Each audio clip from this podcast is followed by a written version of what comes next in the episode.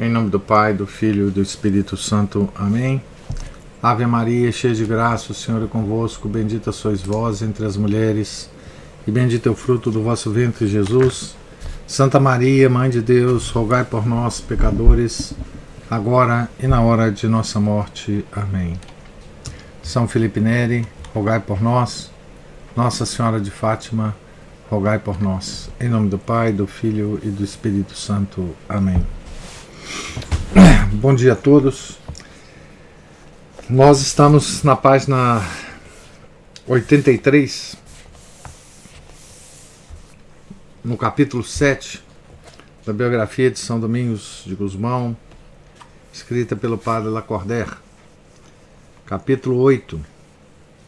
Reunião de São Domingos e seus discípulos em Notre-Dame de Prouille, regra e constituição da Ordem dos Pregadores, fundação do convento de São Romão, em Toulouse. Deus, durante a ausência de Domingos, abençoara e multiplicara a sua pequena família. Em lugar de seis discípulos que deixara em Toulouse, na casa de Pedro Celani, Celiani, encontrou quinze ou dezesseis depois das primeiras expansões, reuniram-se todos em Notre-Dame Notre de Prouille para aí deliberarem, conforme as, as ordens do Papa, sobre a escolha de uma regra.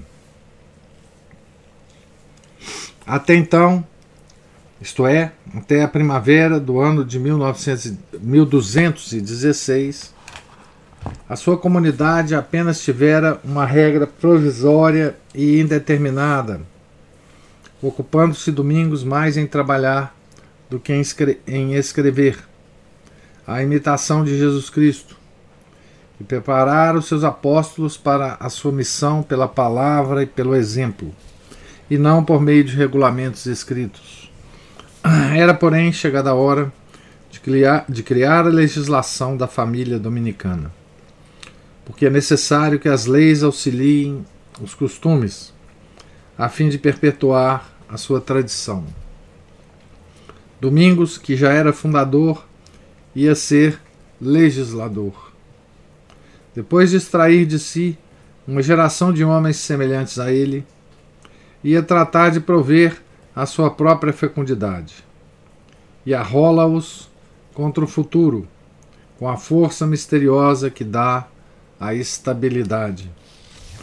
Se a reprodução de uma raça pela carne, pelo sangue, é uma obra-prima de virtudes e de habilidade, se a fundação de impérios é o último esforço do gênio do homem, que não deve ser o estabelecimento de uma sociedade puramente espiritual, que não aspira à vida nos afetos naturais, nem põe a sua defesa em uma espada ou em um escudo.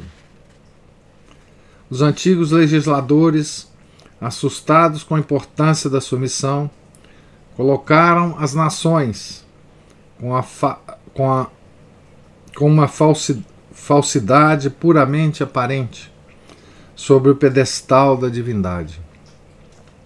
Nascido na era de Jesus Cristo, quando a plenitude da realidade tomar o lugar das ruínas e das ficções, Domingos não precisara enganar para ser verdadeiro.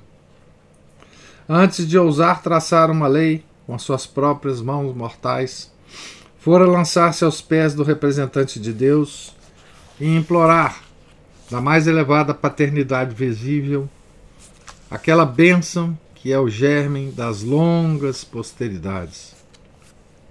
Voltando em seguida para a solidão, sob a proteção daquela que foi mãe, sem deixar de ser virgem, rogava a Deus com ardor que lhe comunicasse uma porção desse espírito que cavara tão sólidos e inabaláveis alicerces à Igreja Católica. Dois homens vindos ao mundo com intervalo de um século, Santo Agostinho e São Bento foram no Oriente os dois patriarcas da vida religiosa. Mas nenhum, nem outro, se haviam proposto o mesmo fim que Domingos. Santo Agostinho, logo depois de convertido, retira-se para uma casa de Sagaste, sua terra natal, para ir se entregar com alguns amigos ao estudo e à contemplação das coisas divinas. Elevado mais tarde ao sacerdócio, criara em Hipona outro mosteiro, que, como o primeiro, não era mais do que uma reminiscência desses célebres institutos cenobíticos do Oriente, de que Santo Antônio e São Basílio foram os arquitetos. Quando sucedeu ao velho Valério na, na sede de Hipona, alterar as suas ideias sem em nada alterar o ardente amor que o levava a conservar-se cativo nos laços da fraternidade universal. Abriu a sua casa ao clero de Hipona e dos seus cooperadores formou uma só com comunidade, a exemplo de Santo Atanásio e Santo Eusébio de Verceio, estes já imitadores dos apóstolos. Foi esse mosteiro episcopal que servira de modelo e de ponto de partida aos cônegos regrantes, assim como o de Sagaste aos religiosos conhecidos pelo nome Eremitas de Santo Agostinho. Quanto a São Bento, a sua obra era ainda mais manifestamente estranha ao fim que se propunha São Domingos. Portanto, porquanto ele não fizera mais que ressuscitar a pura vida claustral dividida entre os cantos no couro e os trabalhos manuais. Obrigado, todavia, a escolher por antecessor um desses dois grandes homens, Domingos preferiu Santo Agostinho, as razões são fáceis de compreender. Posto que o ilustre bispo nunca tivesse ideia de instituir uma ordem apostólica, ele próprio fora um apóstolo e um doutor. Consumir os seus dias em anunciar a palavra de Deus e defender a sua integridade contra os hereges do seu tempo. Sob que mais apropriada proteção se poderia colocar a nova ordem dos pregadores? Nem era esta, para Domingos, uma proteção inteiramente nova. Durante longos anos se habituara a ela quando estivera no cabido regular de Osma, e as tradições da sua vida passada aliavam-se por meio dessa escolha com as conveniências presentes da sua vocação.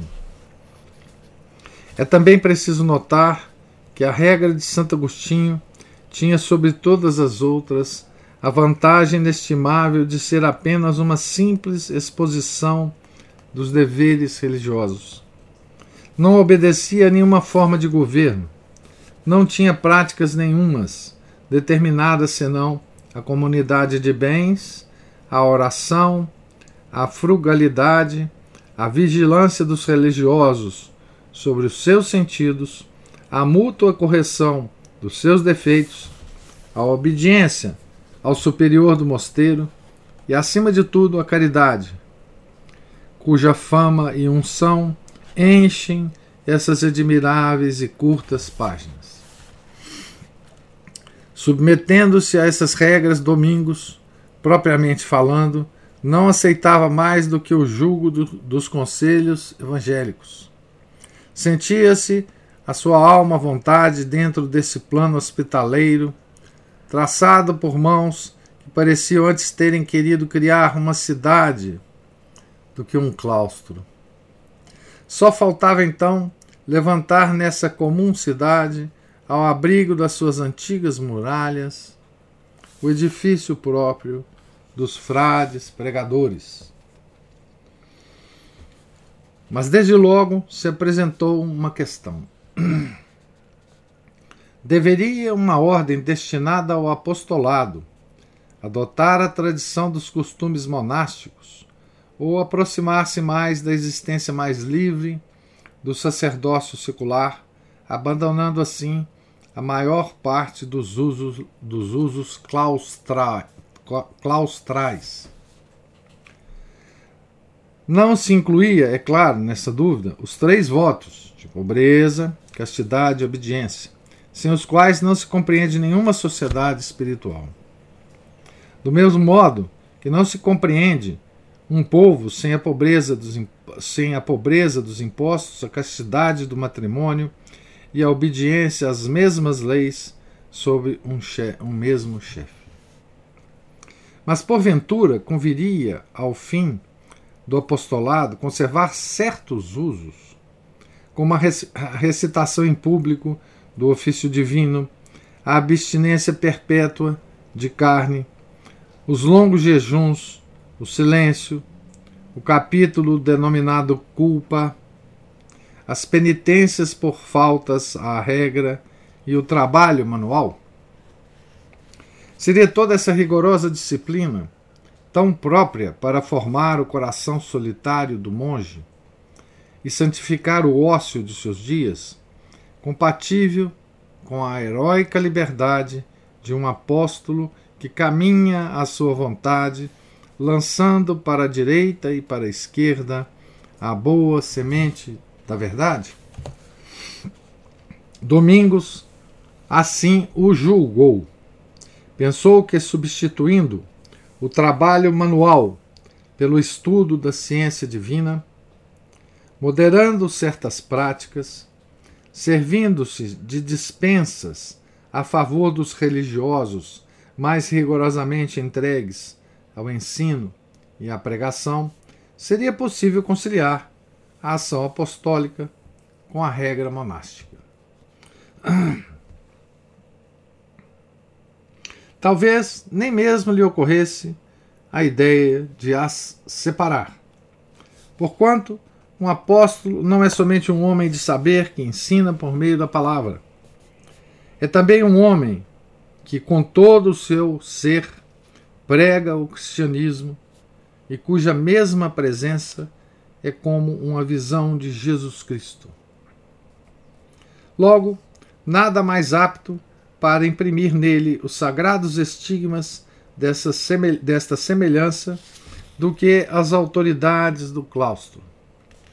E não era o próprio Domingos, como que um misto íntimo do monge e do apóstolo?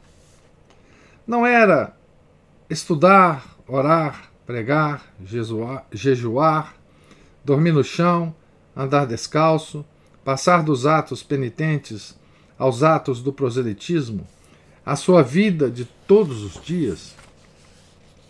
E quem melhor do que ele conheceria todas as afinidades que haviam entre o deserto e o apostolado? Foram estas, pois, aceitas em Pruile, as tradições foram, pois, aceitas em Pruile as tradições monásticas, apenas com certas modificações sendo a primeira e mais geral a seguinte. Então aqui ele cita as, as constituições da Ordem dos Pregadores. Né? Que cada prelado tivesse no seu convento o poder de dispensar os irmãos das obrigações gerais, quando assim o julgasse útil, sobretudo no que impedisse o estudo, a pregação e o bem das almas. Tendo a nossa ordem sido, desde a sua origem, destinada à pregação e à salvação das almas, e devendo todos os nossos esforços tender, sem cessar, ao proveito espiritual do próximo. Essa é uma observação geral, né? Ficou, portanto, estabelecido que o ofício divino se havia de recitar na igreja, breve e sucintamente, para não diminuir a devoção dos religiosos nem impedir o estudo. Que em viagem ficariam isentos dos jejuns regulares, exceto no advento, em certas vigílias e nas sextas-feiras de todas as semanas. Poderiam comer carne fora dos conventos da ordem. Que o silêncio não seria absoluto, que seria permitida, mesmo no interior dos conventos, a comunicação com estranhos, à exceção das mulheres. que se enviaria um certo número de estudantes para as universidades de maior fama, que lhes seria permitido aceitar dignidades científicas, que poderiam dirigir escolas, constituições estas que, sem destruírem o frade pregador, o homem no frade pregador, o homem monástico, o elevavam à categoria de homem apostólico. Sob o ponto de vista administrativo, havia, eh, havia cada convento de ser governado por um prior conventual. Cada província, composta de um certo número de conventos, por um prior provincial. A ordem inteira por um só chefe, a quem depois se deu o nome de superior geral. A autoridade, vindo de cima e derivando do próprio trono do soberano pontífice, fortaleceria todos os graus dessa hierarquia, ao passo que a eleição, subindo do mais baixo ao mais elevado, manteria entre a obediência e o poder o espírito da fraternidade. Deste modo, irradiava um duplo sinal na fronte de cada depositário do poder, isto é, a escolha de seus irmãos e a confirmação do poder superior.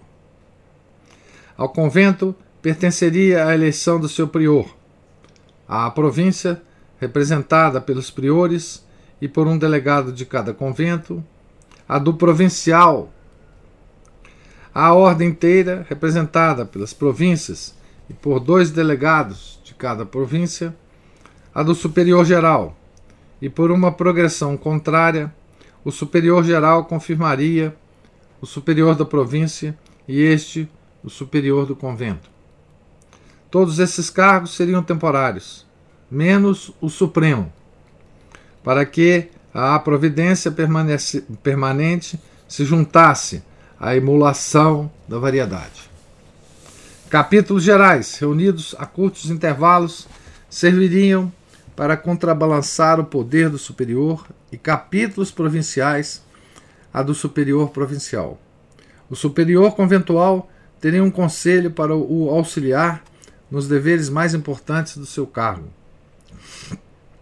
A experiência bem tem demonstrado sabedoria dessa forma de governo. Com ela tem a ordem dos pregadores cumprido livremente seus destinos, resguardada ao mesmo tempo do desregramento e da, da violência. Nela se alia um respeito sincero pela autoridade, há um não sei que de franco e natural, que logo à primeira vista revela o cristão liberto do temor pelo amor. A maior parte das ordens religiosas sofreram reformas que as dividiram em diversos ramos.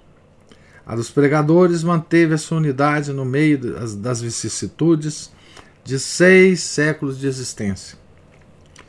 Estendem-se os seus ramos vigorosos por todo o universo, sem que um só se tenha separado do tronco que os criou. Restava apenas decidir a questão de como a ordem havia de prover a sua subsistência. Confiara a Domingos esse cuidado à bondade de Deus desde o primeiro dia do seu apostolado.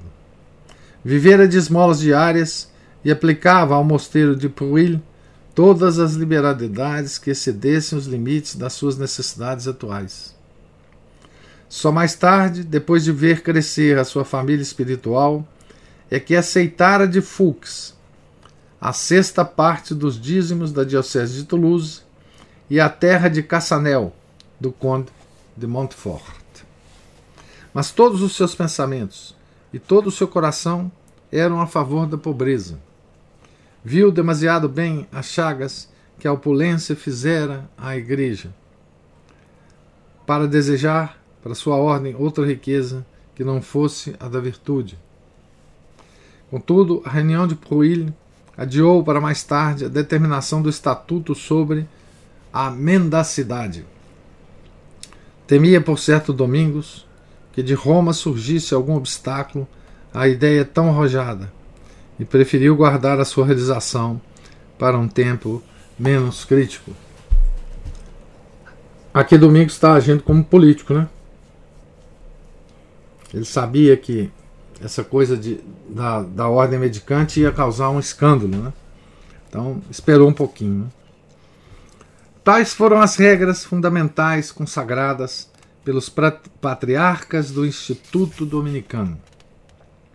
Comparando-as com as dos cônegos regrantes de Prémontré, veem-se, apesar da diversidade de seu fim, umas certas semelhanças que provam ter Domingos estudado cuidadosamente a obra de São Norberto. É provável que, enquanto estivera no cabido de Osma, tivesse para isso ocasião e que a reforma de Prémontré servisse de modelo à reforma desse cabido. Entretanto, Fuchs estava sempre pronto para favorecer os projetos de Domingos, deu-lhe, de uma só vez, três igrejas. Uma em Toulouse, sob a invocação de São Romão, Marte. A outra em Pamiers. E a terceira situada entre Sorreze e Puy-Laurent, e conhecida pelo nome de Notre-Dame de l'Escure. A cada uma dessas igrejas estava destinado um convento de pregadores. Mas a última nunca a chegou a, chegou a ter, e a de Pamiers teve-a só muito mais tarde, em 1269. Era conveniente, como já dissemos, é, que a, gran, a grande herética Toulouse visse fundar dentro dos seus muros o primeiro convento dominicano do sexo masculino, posto que os frades ali vivessem juntos na mesma casa desde o ano precedente. Essa casa nada tinha de um mosteiro propriamente dito, senão a vida que lá se levava. E tornava-se necessário pôr em harmonia a vida e a casa. Levantou-se, pois, rapidamente, ao lado da igreja de São Romão, um modesto claustro. Um claustro consta de um pátio rodeado de uma arcada. No meio do pátio, segundo as tradições antigas, devia haver um poço, símbolo dessa água viva da Escritura que brota para a vida eterna. Sob as lajes da arcada cavam-se sepulturas, nas paredes gravam-se inscrições funerárias. Nos arcos formados pelo princípio das abóbadas estavam pintados fatos da vida dos santos da ordem ou do mosteiro. Essa parte do convento era sagrada. Os próprios religiosos não passeavam nela senão em silêncio, tendo presente na memória o pensamento da morte e lembrança dos seus antepassados, antecessores. A sacristia o refeitório, as grandes salas comuns ficavam de rócia dessa galeria silenciosa, que também comunicava com a igreja por duas portas, uma que dava para o coro, a outra para as naves. Uma escada conduzia aos andares superiores, construídos sob as arcadas e no mesmo plano. Quatro janelas aos quatro cantos dos corredores deixavam entrar abundante luz. Quatro lâmpadas alumiavam durante a noite. Ao longo desses corredores altos e espaçosos, cujo único luxo era o asseio, via-se à direita e à esquerda uma enfiada simétrica de portas exatamente iguais. Nos espaços que as separavam pendiam painéis antigos, mapas geográficos, plantas de cidades e de castelos antigos, a lista dos mosteiros da ordem, mil singela, singelas recordações do céu e da terra. Ao toque de um sino, abriam-se todas essas portas com uma sorte de suavidade e reverência. Velhos já brancos e de olhar sereno, homens de uma maturidade precoce, adolescentes a quem a penitência e os poucos anos davam um tom de beleza desconhecido do mundo, todas as quadras da vida apareciam ao mesmo tempo sob o mesmo hábito. A cela dos cenobitas era pobre, apenas suficientemente grande para ter dentro um catre de palha ou de crina, uma mesa e duas cadeiras. Um crucifixo e algumas estampas devotas constituíam o seu único adorno. Deste túmulo habitado por ele durante os anos da sua vida mortal, passava o religioso para o túmulo que precede a imortalidade. Mesmo ali não se separava dos seus irmãos, tanto vivos como mortos. Colocavam-no envolvido no seu hábito sob as lajes do couro.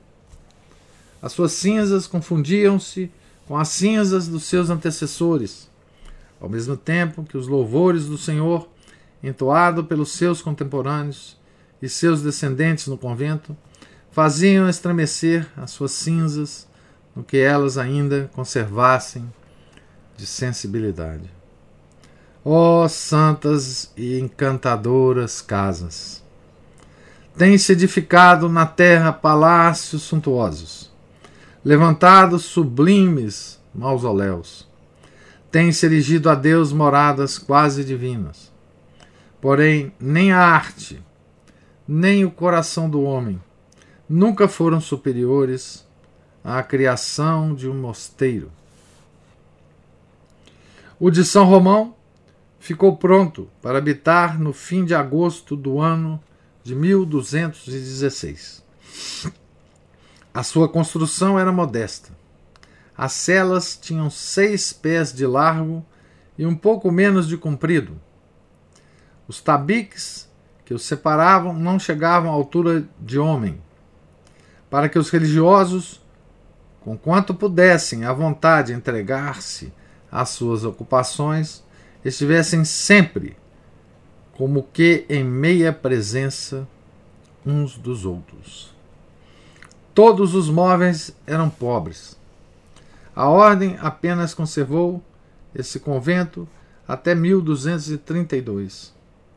Nessa época, os dominicanos de Toulouse mudaram-se para uma casa e uma igreja de, de mais vastas dimensões, de, de onde foram expulsos pela Revolução Francesa, servindo hoje essa magnífica habitação de quartel e armazéns. Então, é, ele está citando a Revolução Francesa, que, em relação ao ano de escrita desse livro, tinha ocorrido há 60 anos atrás. Né? Então, a, a Revolução Francesa confiscou, né? É, aliás, acabou com a ordem né? dos dominicanos na França, depois reconstituída pelo próprio uh, padre Lacordaire. Né? Mas, uh, então, esse, esse mosteiro de São Romão, né? ao lado da igreja de São Romão, na época em que foi escrito esse livro, servia de. Uh, de, de depósito né, para, para o governo francês. Né? Então esse capítulo ele narra né, fundamentalmente a, a constituição, né, as regras e a, a instituição da Ordem dos Dominicanos, né, 1216 podemos dizer isso, né, pelo menos foi a, a, o ano da então, 1216, 2016, 800 anos, 805 ah, e cinco anos, né? Tem a instituição dessa, dessa ordem, né? Bem, hoje as coisas são tão é muito diferentes, mas, enfim, é, vamos dizer assim, até a Revolução Francesa, né? É, essa ordem teve uma estabilidade grande né? É, de vida. É, e quem sabe bem o que ocorreu com as ordens monásticas, né? É, depois é, do concílio, sabe o quanto a gente deve chorar, né? Do Concílio Vaticano II, né? Sabe o quanto a gente deve chorar pelas pela perda dessa espiritualidade, né? Hoje é, a gente só pode recuperar essa espiritualidade é, através da história, né? Não tem mais jeito de de recuperar isso, né? Não estou dizendo que não exista, porque eu não conheço no mundo algum pedacinho, é, algum mosteiro pequenininho, né? Que mantenha algum tipo de tradição, algum tipo de piedade, né? Ao espírito dessas desses monumentos que foram criados pelos santos, né? Porque eu já disse para vocês, né? Eu acho, a opinião pessoal minha, né? Que a, a dimensão da destruição da vida monástica né, é, é a pior é o pior aspecto da crise. Né? Porque toda a vida espiritual, toda o, o, todo o sangue, toda a seiva da vida espiritual, a, a Maria Cristina está dizendo, perda completa e total de todas as antigas ordens. Sim, mosteiros isolados e escondidos, desprezados pelos priores e capítulos. Não só desprezados, mas caçados. Né? é, como animais perigosos, né? Ah, é, religiosos que tomam a decisão de reviver né? essa vida monástica são caçados como animais perigosos. Né? São. É, e a gente vê né, como que esses religiosos piedosos são praticamente destruídos. Né? é, deixados à míngua, né? pelos bispos, inclusive, né? Pelas, pelos priores, pelos. É, então, essa, essa, essa, essa seiva que corria né? pelos, pelos mosteiros, né? ela, ela quis Deus né? que ela se perdesse. Né? É, isso é uma tragédia muito grande porque essas ordens eram, eram centros de oração, né, que subia aos céus, né? E era, eram centros de, de concentração da graça de Nosso Senhor, né? Que pela comunhão dos santos espalhava essa graça para todos nós, né? Eram centros de criação de mérito, né? Perante o nosso Senhor Jesus Cristo, que, que nós podíamos também merecer, né? Eram centros de piedade, inclusive dos leigos, né? Que se que se concentravam em torno desses mosteiros, né? Que assistiam à missa nesses mosteiros, né?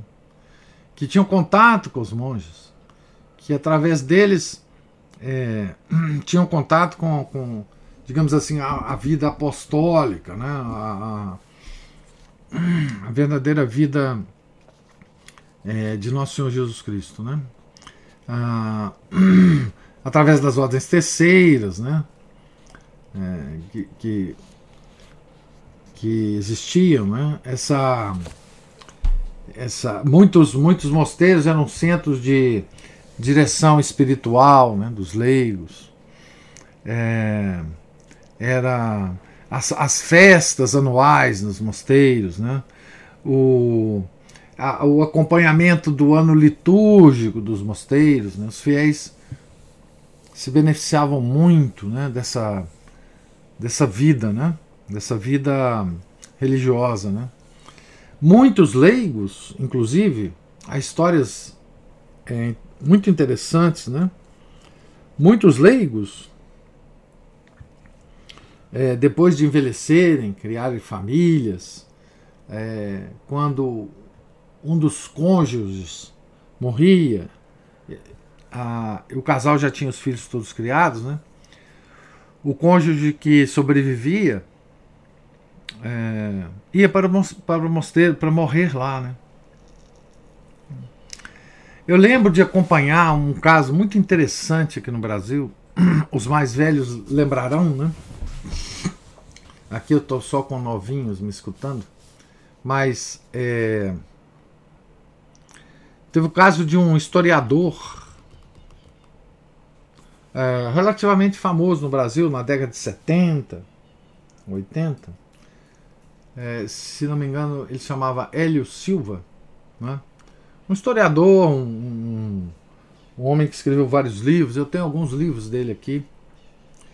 Que no final da vida, já idoso, com os filhos criados, ele se encerrou no mosteiro né, para morrer lá, seguindo a regra do mosteiro. Né? Ele queria morrer no mosteiro. Quantos, quantos nobres, quantos príncipes e quantos é, bispos, é, homens da administração da igreja, né, na velhice, não se encerraram no mosteiro. Então, é, o mosteiro era uma espécie de é, refúgio, né? Quantos leigos não faziam retiros quaresmais, né, nos mosteiros. Era uma espécie de oásis no deserto. Né? É, no deserto do mundo. Né? Você então se refazia anualmente, ou mais frequentemente, né? A, a refazia as suas forças espirituais. Né? Então, tudo isso, tudo isso acabou. Né? Então, por isso eu, é, quando leio essas, essas histórias da Constituição, né, das instituições, das ordens, etc., é, eu não consigo não uh, lamentar, sabe? Eu não, não consigo me entristecer né, da, da da nossa situação hoje. Né? Não existe mais, exceto em lugares escondidos, é, que, que pouca gente sabe, é, que é difícil chegar, que é, que é longe, que, enfim. Não, é? é não existem mais esses refúgios para nós. Né? E, sobretudo, né, não existe mais essa reparação. Né? aos ataques dos inimigos do, do Sagrado Coração de Jesus e do Imaculado Coração de Maria, esses centros de reparação às ofensas né, a Nosso Senhor e a, a Nossa Senhora. Então, é, isso terrivelmente ficou por nossa conta, né? Por, por, por vontade de Deus, se alguém é, for reparar né, essas ofensas, seremos nós. Né? Isso é terrível por vários aspectos. Né? Primeiro, terrível responsabilidade. Segundo, é, quem somos nós né? para para fazer esse tipo de reparação. Né? Que que tipo de oração né, somos nós capazes de fazer para, para tão alto objetivo? Né? Isso tudo é, é lamentável né, e é amedrontador né, para nós, simples leigos. Né? Então, a, a questão das ordens, para mim, né, é, de fato, internamente, a igreja é, é a questão mais, mais grave, né? Mais grave. Lembrando aqui, né, que os príncipes, né, católicos, sempre queria ter nos seus domínios, né, esses centros de oração, né? Eles favoreciam as ordens, né? para que elas se instalassem em seus domínios, né? porque ele sabia que que o seu domínio, né, seria abençoado, né, por essas casas de oração, né, se elas se instalassem lá, né. Então, é, governantes católicos, né, príncipes católicos, nunca se descuidava, né, de ter essas ordens por perto, né, os seus domínios, né. É, eles sempre favoreciam, né, a instalação dessas ordens. Enfim, desculpem aí, mas esse lamento, mas quando eu leio assim esse, um capítulo de fundação de ordem, eu nunca deixo de pensar a nossa situação, né? Enfim. É, mas eu pergunto se alguém tem alguma observação a fazer, alguma pergunta. O professor, naquele livro Éramos Seis, é, me chamou atenção quando eu li, porque a mãe, ao final da vida, justamente vai para um convento. Isso. Ela perdeu a família toda, os filhos foram morrendo, outros foram se afastando, e ela vai para um convento e termina a vida lá. É, isso é uma história comuníssima, né? Que a gente, que a gente, que a gente encontra, né? Assim, é, é muito comum, né? A Maria Cristina está falando, isso era muito comum. É, quer dizer, é uma espécie de. Os cajados já contavam com isso no final da vida, isso quando a família tivesse criada, né? E o cônjuge morresse, o que sobrevivesse ia para o mosteiro, né? Essa essa coisa fazia um pouco parte da da tradição, né, católica. É, e, e a civilização católica, né, é, era acostumada com isso, né? Era era porque o contato com o mosteiro era um contato diário, né? Era um contato, é, digamos assim, é, todo mundo é, contava com isso no, no, dia a dia, né? Que tem um mosteiro lá, etc. Que eu posso ir lá eu posso rezar na igreja do mosteiro, eu posso é, assistir a missa né, diária lá. É, é, e outra, um, um, em torno do mosteiro existiam várias outras é, obras de caridade que, que, que, que, que os fiéis leigos participavam, né? seja um orfanato, seja, enfim, qualquer coisa que do lado do mosteiro houvesse, né? Seja um hospital, que era uma coisa maior, né? É, então os mosteiros fundavam todas as coisas em torno deles também, né? É, então é, era, era uma coisa que, que, que, todo mundo tinha na, na imaginação, né?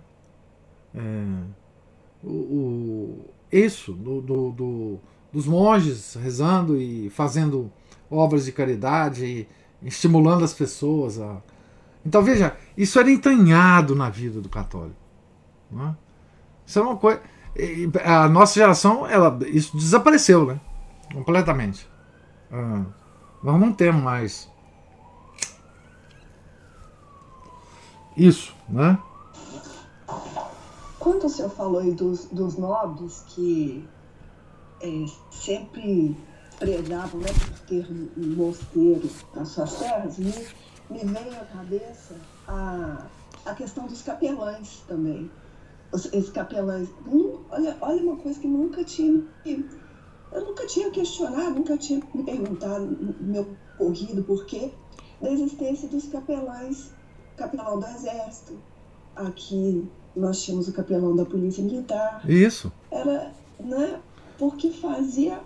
Eles, eles rezavam. É isso. É, eles tinha, olhavam, a, a vida espiritual estava é, unida mesmo Isso. com, com a vida ali de, de, de, de batalha. Isso. Os exércitos, as campanhas militares, todas tinham o, o, o capelão lá para celebrar a missa todo dia, né? Na Segunda Guerra existem é, belíssimas histórias disso, né? Unidades do exército, é, mesmo na, no front, né? assistiam a missa diária, é, comungavam, né? É, é, na Primeira Guerra, na Segunda Guerra Mundial, né?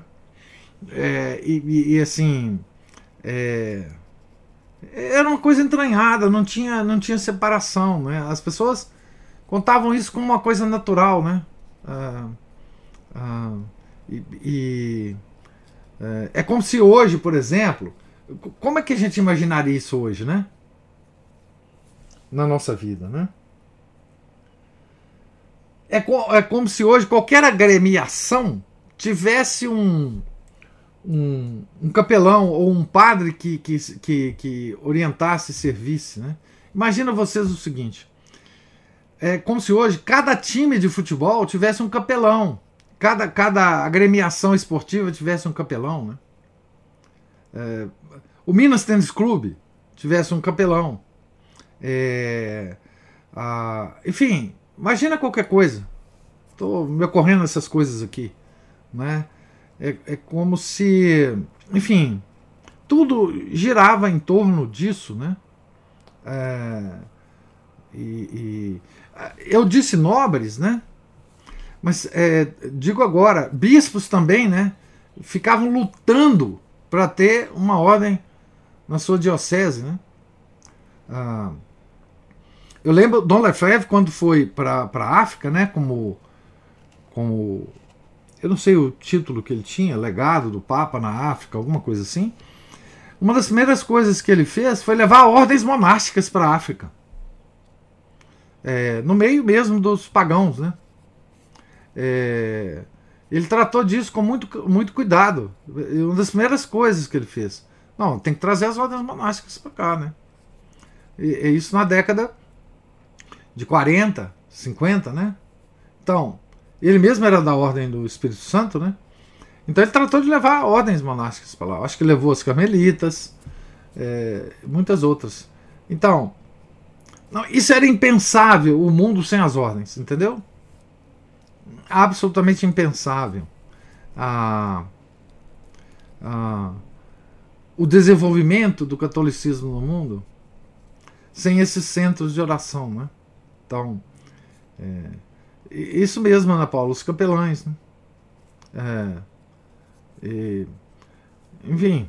Uh, por isso que, que é isso, uma coisa interessante, né? É que isso não nos faz falta mais, né? Nós perdemos e perdemos a noção da falta que isso nos faz, né? É, que é que é que é terrível, né? a nossa geração não entende mais a falta que isso faz e nem sentimos essa falta. Porque não vivemos, né? É, quer dizer, a, a partir da minha geração ninguém mais conhece isso, né? Pode dizer, Ana Paula. Opa, Márcio. É, uma, uns relatos interessantes que a gente tem, por exemplo, das guerras, que eles falam, a questão dos capelães, né? Que não há Deus nas trincheiras. Na trincheira acaba todo ateísmo. É, diante de toda dificuldade, acaba o ateísmo.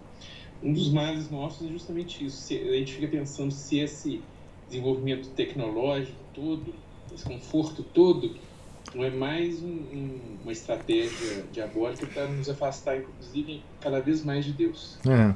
Eu gostaria que o senhor fizesse aquele comentário bem sabe que o senhor geralmente faz. Não, pois é, é uma coisa curiosa, porque assim. É, é um pouco um. Acontece com, com, com, essa, com essa questão dos, dos mosteiros que desapareceram e que nós não sentimos mais falta dele, a mesma coisa que acontece com o conhecimento. Porque isso tem a ver com a parte intelectual também, né? Quer dizer, Uma pessoa destituída do conhecimento e destituída da ideia do, da importância do conhecimento não sente falta do conhecimento. Quando você vai perdendo as coisas belas da vida, não é? é? você perde a capacidade de sentir falta delas, você se embrutece, é? você se transforma é, num bruto, né? Você perde, você ainda tem as capacidades humanas, mas é como se elas não existissem, né? Então, é, é, isso acontece com os mosteiros, mas eu vou dar outros exemplos, né? Quem hoje sente falta da grande arte, da arte do belo, né? ninguém mais sente, porque não conhecemos o belo. Nós só conhecemos a feiura. Então, é, esse embrutecimento do homem faz parte de uma estratégia, claro, né? que no final das contas é, é a estratégia do demônio. Né? É, porque você se afasta da verdade, né? e de, de, você não sente falta, você se afasta da beleza, também não sente falta, passa a não sentir falta. Né? E você se afasta da bondade, que é a trindade, é, digamos, é, até pagã, né? Ah, e você passa a não sentir mais falta. Então você vive fora da verdade, da beleza, e da bondade, e você acha que o mundo é assim. E sempre foi assim. E você está numa boa. Veja que coisa mais impressionante a situação que o homem pode chegar, né? Sem contato com a verdade, sem contato com a beleza, sem contato com a bondade e se sentindo numa boa. Porque isso é substituído por outras coisas de baixa de baixo nível, né, que apela às aos atributos mais baixos da alma, né, que tem a ver com o nosso é, sistema sensorial, né, físico. Então, você troca isso por um, um conforto material, né? É, então, é, e aí você se embrutece, né? O homem hoje se embruteceu. Ah, Estou falando do homem católico, né? É, é, então, ah, Márcio, é, é, uma, é uma tragédia, né? Porque essa, essa, a questão dos mosteiros toca essas três coisas, né? A verdade, a beleza e a bondade. Né? É, porque veja, né? É, nos, nos mosteiros você tinha inclusive é, uma variedade do rito da missa, né? É, costumes é, de certas celebrações, de certas partes da missa serem diferentes. Né? Isso tudo fazia parte de uma diversidade da beleza. Né? é, certos mosteiros tinham as missas, as missas próprias, né, que foram aprovadas é, por São Pio V, né? Você podia então se se beneficiar, né, dessa variedade de ritos, né? Então, então isso ah, se perdeu, né? Nós e de fato a maior tragédia que eu acho é que a gente não, mais, não, não sente mais falta disso, né? E, e, e isso não ocorreu também de uma hora para outra, né? Não, não devamos pensar que isso, isso foi ocorrendo aos poucos, né? É, eu acho que se vocês quiserem uma, uma data de início, é, para todos esses movimentos foi quando a ordem da Companhia de Jesus foi suprimida no mundo inteiro por ordem de um Papa. Né? Influenciado, obviamente, por, por todas as situações. Né? A ordem dos jesuítas, digamos assim, foi o primeiro ataque que o sistema de monástico de ordens da igreja é, sofreu. Daí, o mundo descobriu que podia destruir as ordens. Não é? Então veja, isso aí é 200 e tantos anos antes é, do Concílio Vaticano II. Depois da Revolução Francesa acabou com as ordens todas. Né? E por onde a Revolução Francesa passava, né, ela tinha esse mesmo costume, né? Destruir a religião através da destruição das ordens. É? Isso é um programa uh, maçônico, inclusive. Né? Então, é, uh, é o que eu posso dizer e lamentar. É, o, o, resto que aconteceu é, é, uma quase que uma consequência disso, né?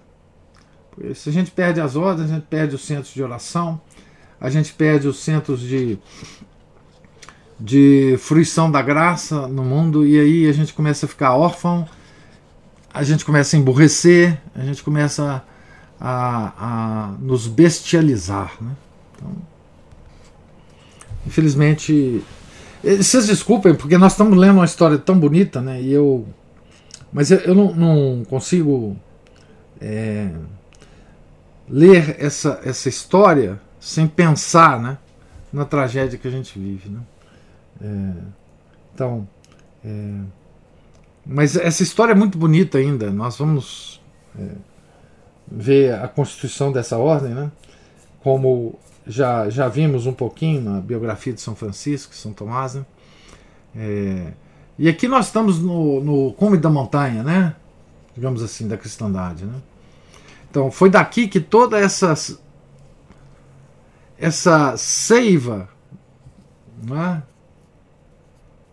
É, continuou a jorrar, né? Então, é, hoje nós falamos, né? Nós esquecemos, né? As 72 regras de São Bento. E hoje nós falamos numa. Como que chama? 12 regras de Jordan Peterson. Né?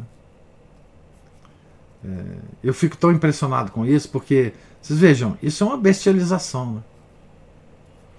É, ah, regras para ser feliz. Né? É, hoje o que nós, nós temos, o que nós temos para hoje é isso, né? Ah, ah, então, num, hum, o pior disso tudo, o pior para nosso Senhor Jesus Cristo, é que ele tem que contar conosco, né? Somos miseráveis, né? Eu imagino o desespero dele, se, se ele pudesse se desesperar, né? Dele e de Nossa Senhora, né? É, não poder contar mais com um São Domingos, com uma Santa Teresa de Jesus, com São João da Cruz, com São Paulo da Cruz, com com Santo Afonso Maria de Ligório, com São João Bosco, né? grandes fundadores, né? Santo Agostinho, São Bento, os grandes fundadores, né? São Francisco. É, e ter que contar conosco, né? Que somos é, seres quase que bestiais, né? Nós, nós estamos quase que no no nível das bestas, né? É, mas enfim. Desculpe aí o desabafo. Oh, mas quem sabe ainda hajam desses homens ou mulheres por aí só que a gente não fica sabendo. É. Porque esse tipo de atitude vão fazer o possível mesmo para para não divulgar, vou fazer o impossível. Possível é impossível, para é. não divulgar, para ah. ninguém ficar sabendo. E nós não ficamos sabendo. É. é alguns poucos é, escolhidos, né? Ficam sabendo e se reúnem em torno dessas pessoas, né? Graças a Deus, né? E, e ficam rezando por nós, né? Ficam rezando por nós, né? Eu fico pensando, né? Nessas. Eu fico pensando muito naquela freira, né? Eu esqueci o nome dela agora. É, da, das aparições em Akita, né? Aquela freira japonesa, né? Que que esconderam ela, né? Ninguém ninguém a vê mais. Não sei onde que ela tá, ninguém sabe. Sei nem se vive ainda. Das aparições de Akita, né? Mas pelo menos que ela, que ela reze por nós, né? É, que, ela, que ela lembre de rezar por todos, né? Certamente ela está rezando. Mas, enfim. É, é, a gente tem que acreditar que existem essas pessoas ainda no mundo, né? É, que, que fazem esse trabalho, né? E que, e que a gente tenha é, que a gente tem que a gente peça a Nosso Senhor, né? Para considerar essas orações, né? É, é, porque senão nós estamos perdidos completamente, né? Enfim. Ai, ai de nós, ai de nós, né? É... Ô, gente, eu vou. Não vou continuar lamentando aqui no, no, no ouvido de vocês, não. Ah. Deus espague a, a presença, Deus espague os ouvidos, né? a paciência comigo aqui, a participação. Né? Nós estamos aqui na página 91, né? próxima amanhã, né? Se Deus quiser, nós, capítulo 9, né? e tenham todos um, um santo dia. Em nome do Pai, do Filho, do Espírito Santo. Amém. Ave Maria, cheia de graça, o Senhor é convosco.